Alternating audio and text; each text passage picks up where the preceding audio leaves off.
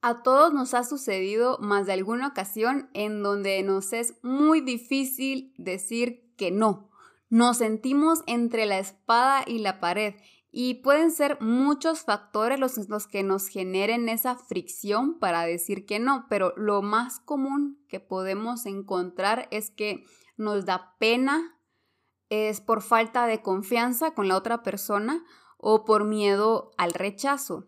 Y yo les quiero presentar estrategias que pueden utilizar la próxima vez que sientan esta situación donde decir que no se está volviendo algo muy difícil o incómodo. Entonces, ¿cómo decir que no sin morir en el intento? Veámoslo a continuación.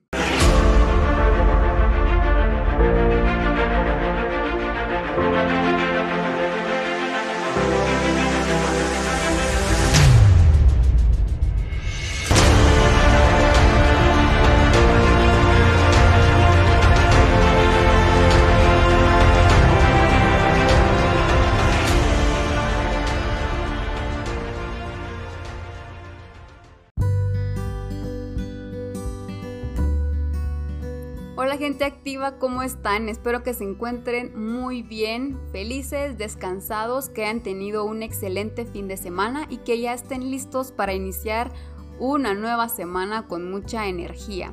Les quiero contar la historia de Carolina y si comienzan a sentirse un poco identificados, pues quédense porque esta historia y este desenlace pues es para ustedes.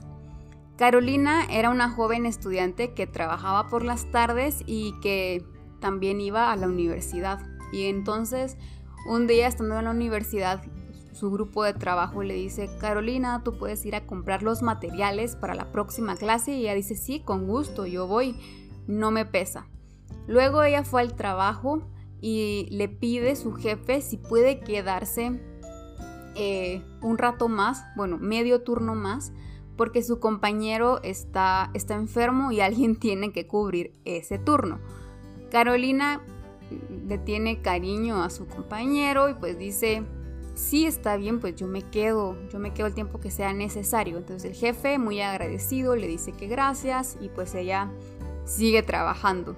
Entonces a Carolina la llama su amiga, su mejor amiga, y le dice, Carolina, necesito tu ayuda, yo estoy de viaje, mi perrito lo llevaron a la veterinaria y no hay nadie que pueda ir por él.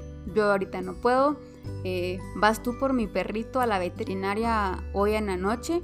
Carolina le dice, sí, yo voy por él, pobrecito, sí, que se quede en mi casa hasta que tú regreses de viaje. Bueno, a Carolina no le pesa hacer nada de esto y pues ya tiene bastantes actividades que hacer al salir de trabajar.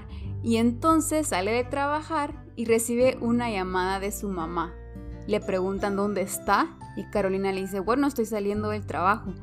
Y la mamá, bueno, pero es que aquí llevamos ya dos horas esperándote en el restaurante para el cumpleaños de tu tía. Y tú tenías que traer los globos, ¿en dónde estás? Y Carolina se recuerda que se había comprometido también a llevar los globos para la fiesta de su tía. ¿Qué vemos aquí?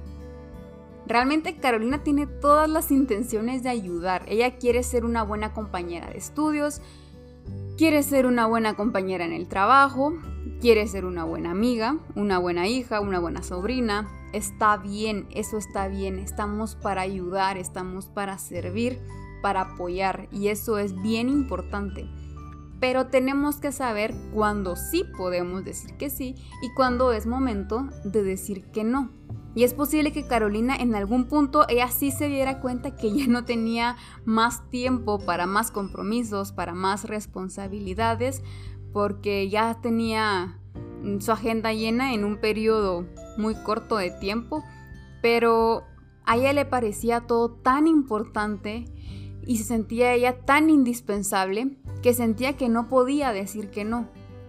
Como mencionaba yo al inicio, que los factores más comunes que nos afectan para influir en saber decir que no son sentir pena, sentir pena de quedar mal con la otra persona, tener poca confianza con la persona para decirle que no y tener miedo al rechazo por, por no querer ayudar. Entonces, ¿Cómo podemos superar cualquiera de estos tres factores? Bueno, el principal y el que nos va a servir para los tres es que necesitamos confianza. Confianza en que estamos haciendo lo correcto, en que nuestra mejor respuesta en este caso va, a ser decir que no.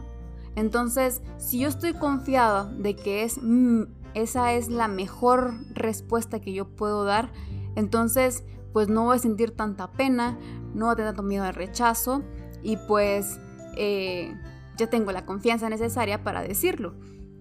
¿Cómo gano yo esa confianza?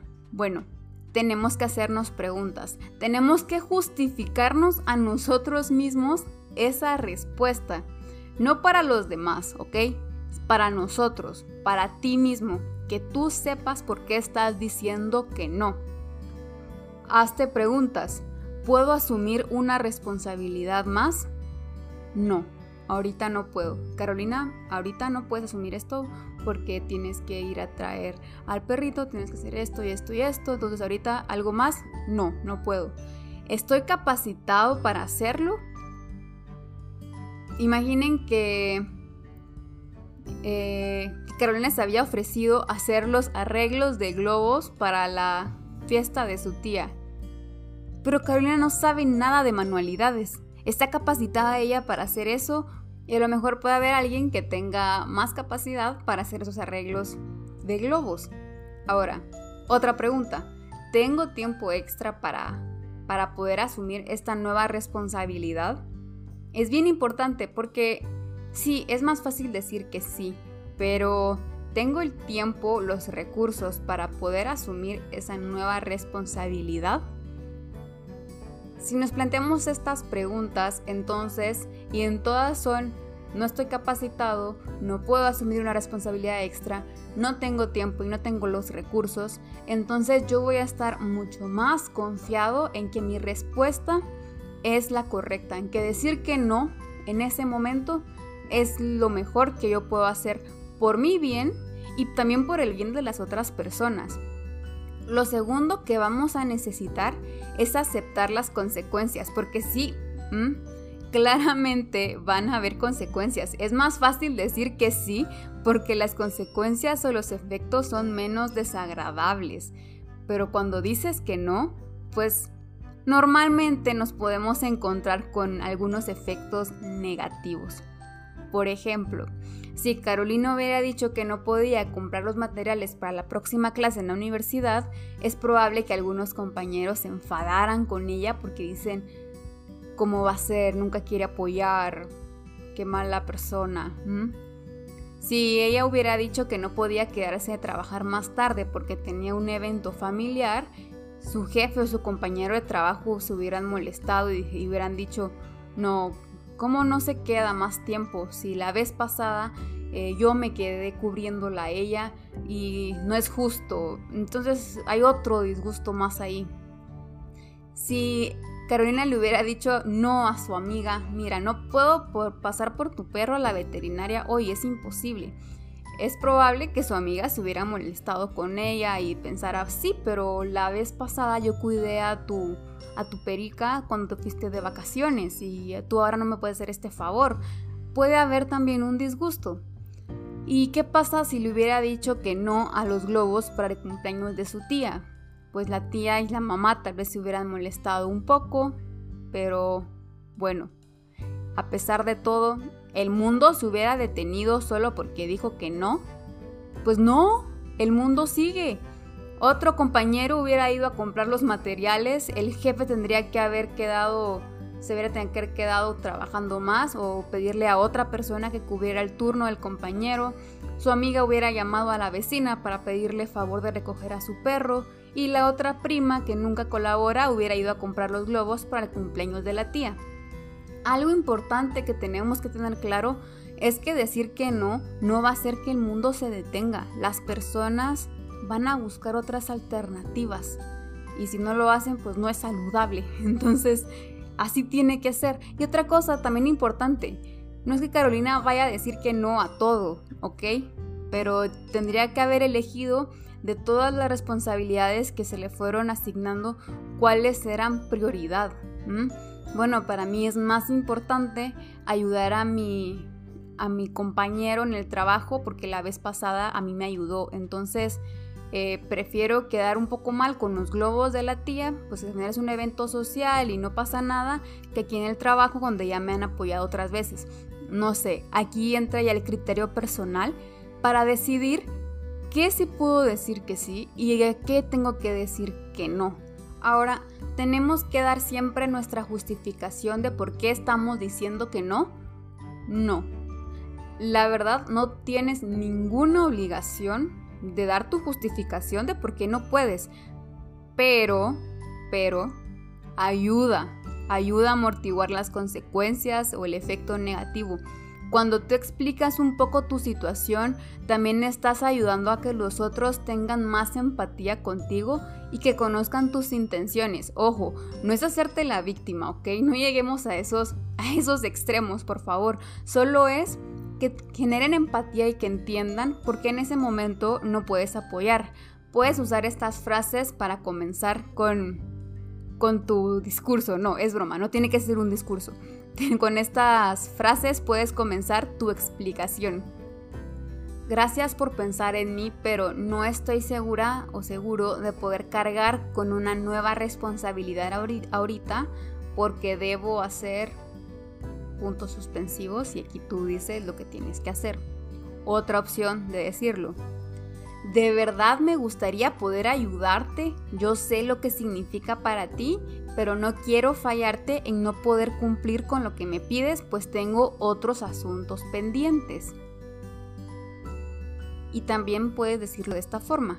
Me gustaría decirte que sí.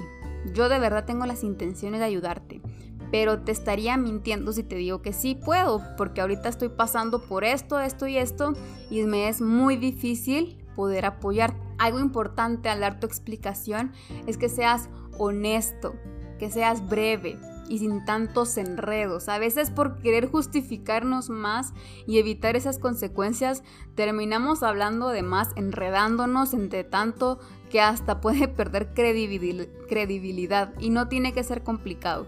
Tiene que ser una explicación simple y sencilla para quienes tú quieras compartirles esa justificación.